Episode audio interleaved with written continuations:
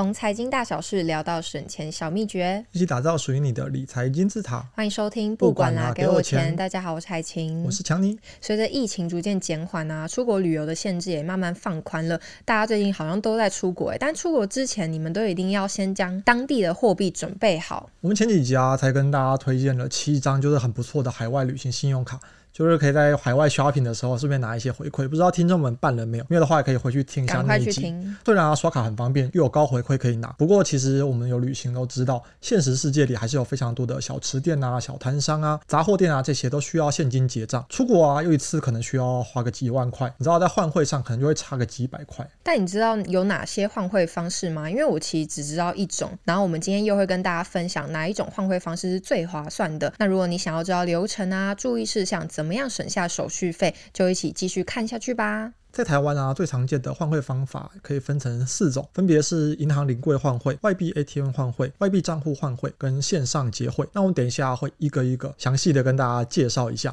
那也会列出他们的优点跟缺点。第一个方法就是最常见的临柜换外币，那它的意思就是直接到银行临柜去办理登记兑换钞票嘛。那各大银行都有提供换汇的服务，只是有时候银行可能储备的外币钞票或是币别比较不足，如果需要兑换大量的外币啊，或是比较特殊的建议，你都可以先打电话给银行确认一下，以免白跑一趟哦。那我另外啊会建议在出门啊换汇前，一定要记得先上网 Google 一下，因为每间银行啊的汇率其实是不一样的，要先比较。那好在啊，现在 Google 真的太方便了。例如我们想换美元，想换日元，我们就搜寻美元汇率，日元空格汇率就会有这个网站啊帮大家做好台湾各个银行的汇率整理，我们就去挑自己比较喜欢的那个好的汇率去换。另外还有一件事啊，我觉得是第一次换汇的人真的没有办法理解的，例如我们去临柜换这个。外币嘛，我们需要看的是现钞卖出这个栏位，因为它有分即期跟现钞卖出跟买入嘛。其实我自己也是啊，我第一次去的时候我就没有办法理解为什么是看卖出。那其实啊，因为这个买入跟卖出啊角度是从银行这边出发，所以买入等于是银行跟你买外币，卖出就是银行卖外币给你，所以我们是要去换钱的，我们是要跟银行买的，所以是看卖出。好，那我们总结一下优缺点，优点就是临柜换外币，它各种面额都能够换，那你也有机会换到面额比较小的外币，而且啊，你如果不太懂的话，还有服务人员教你怎么换。那因为是去银行临柜啊，相信我们有去银行的朋友应该都知道，我们还要花很多时间在那边等待，你知道时间的成本是最贵的。那个缺点啊，其实蛮显而易见的。你知道临柜啊，就是我们要去银行实体那边啊，抽个号码牌啊，等待啊，时间成本是最贵的，而且可能银行的人很多，我们要花不少时间在那边。不想排队。而且啊，另外银行啊会收取手续费，大部分是收个一百块左右，嗯，只有极少数是免费的。很贵，不过也蛮合理，因为有人帮你嘛。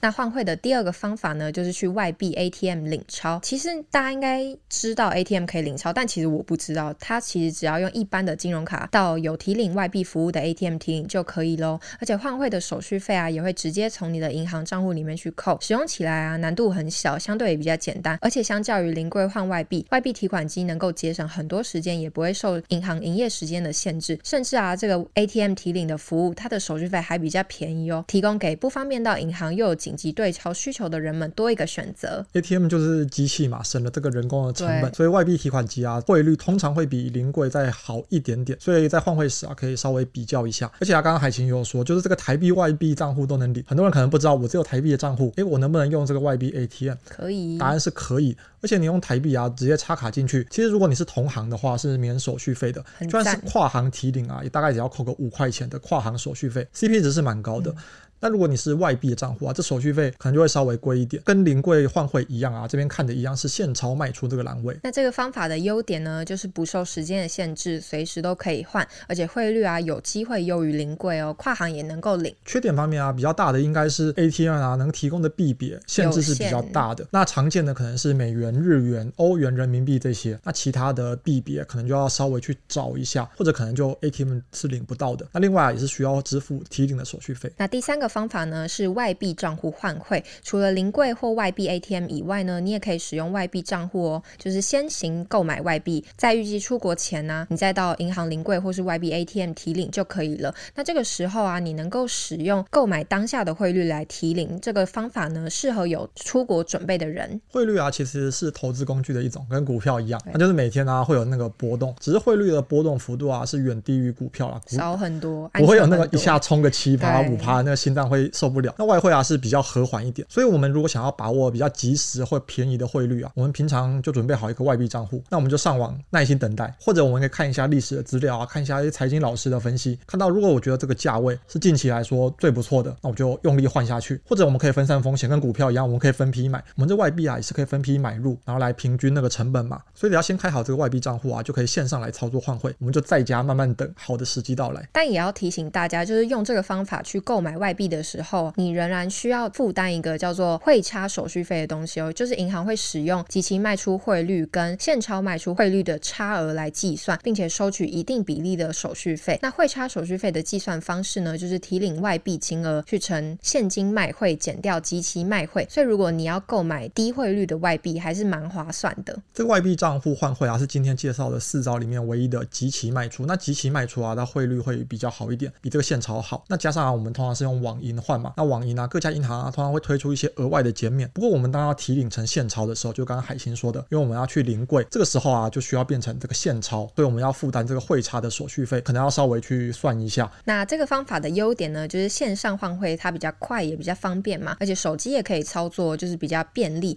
那外币也可以回存到账户里面。缺点啊，就是我们自行去需要看好的买入时机，而且还要负担这个汇差的手续费，所以要稍微算一下怎么样最划算的。再来最后一个方法呢，是线上结汇。除了我们刚刚以上讲的那些方法之外啊，这个方法也可以去兑换外币哦。就是大家必须要先到各家银行的网站上面有一个叫线上结汇系统中去申请购买外币。那你只需要依序去选定币别啊、数量跟取钞分行，还有领取的时间，就能够进行转账。那你完成转账之后呢，你就可以在指定的日期到指定分行去领取外币，而且在这个过程中，你不需要再去支付任何的手续费。这个其实跟外币账户换汇还蛮类似的，都是在网络上换嘛。只是这个线上结汇啊，有个方便的点，就是你不需要开外币账户就可以换了。那这个看的也是现钞卖出，这个线上结汇的提领啊，我觉得比临柜买外币是方便一些的，因为线上结汇啊，其实已经完成了线上的购买结算，所以我们在提领的时候，只要带这个交易的通知书啊、身份证明文件，就可以去领取外币，比较简单一点。那刚刚的方法讲完之后，我们要来提醒一下大家，换汇到底要带什么呢？那依照各家银行规定的不同，如果你要临柜办理换汇的话，多数是需要携带本人的证件哦，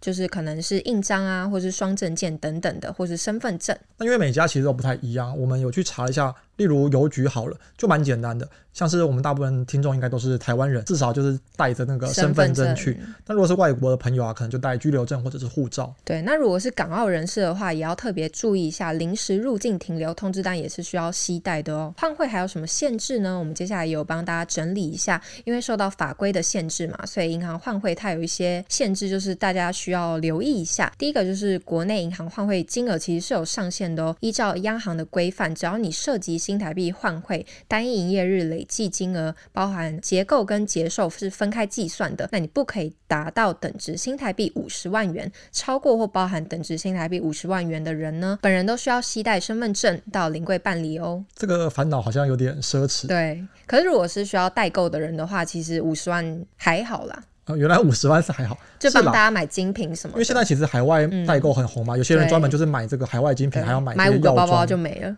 买一个包包搞不好也不够。那可能就是我一些没有听过的品牌很厉害。第二个是特殊币别的换汇啊，上限会更紧一点。以人民币为例好了，单一营业日啊，每人的上限就是人民币两万元，这么少，也就是说你一天只能换两万块。如果你需要换比较大额，你就需要分不同天。哦，好在我们应该也不是有这个烦恼了。可是八万大概就一次出国就差不多这样的钱啦。如果你是帮全家人一起换，差不多一个人去的话是还好。对，对，那在第三个呢是外币转换上限，原币转账或是外币间的转换，就是没有包含人民币的交易，单笔的金额不可以超过等值新台币两百万。那这个规定各家银行的上限也不太一样。如果你是有需求要换大额的人呢，你也可以事先打电话问一下银行。好在我也是不需要打电话问银行，也是不需要到两百万。哎，这个让我想到，你知道前阵子不是过年嘛？嗯，大家都要去换那个钞票。我那时候才知道啊，其实一般的 ATM 那个上限是很低的，好像是两万块吧。因为你知道有些朋友啊，就是他们孝顺的心比较大，哦、他们可能就插卡进去发现，在那个超商 ATM，因为领一次只能两万块，然后你就要退出来，然后再领一次。其实真的蛮少，交一次学费也不够。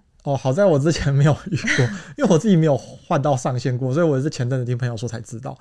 接下来讲第四个限制，在台湾啊，其实常见的外币啊是以美元、欧元、人民币、日元为主。那假设啊，我今天想要去纽西兰度假放松一下，看个非主流的外币。对啊，或者是可能菲律宾啊，要去非洲玩，比较不是那么主流的外币，银行可能存货就没那么多，最好还是先打电话问一下，确认能够换到。我之前出国的时候是有请朋友帮我换啦，就是我自己没有本人去银行换，他就是直接帮我在银行换。那我之前也有听过，我一个有留学的朋友，他是直接到机场换，他也不 care 这个手续费等等的，就是追求方便性大于这个手续费。我自己工作出国以来啊，几乎都是用这个线上结汇，我觉得对上班族来说还蛮友好的，因为你也不想去排队。对啊，我就网络上，因为可能如果是出差或者是跟朋友出去玩，其实都已经知道几月几号要出国嘛。我就从订机票那一刻开始，然后就开始会关注一下汇率，然后觉得这个诶时机还不错的时候，我就用线上结汇，就上网直接填一填资料啊，直接完成换汇的手续，就选一个公司附近的这个分行，然后选一个 OK 的日期，那中午时段午休的时候就去提领，算是蛮方便的。真的蛮方便的。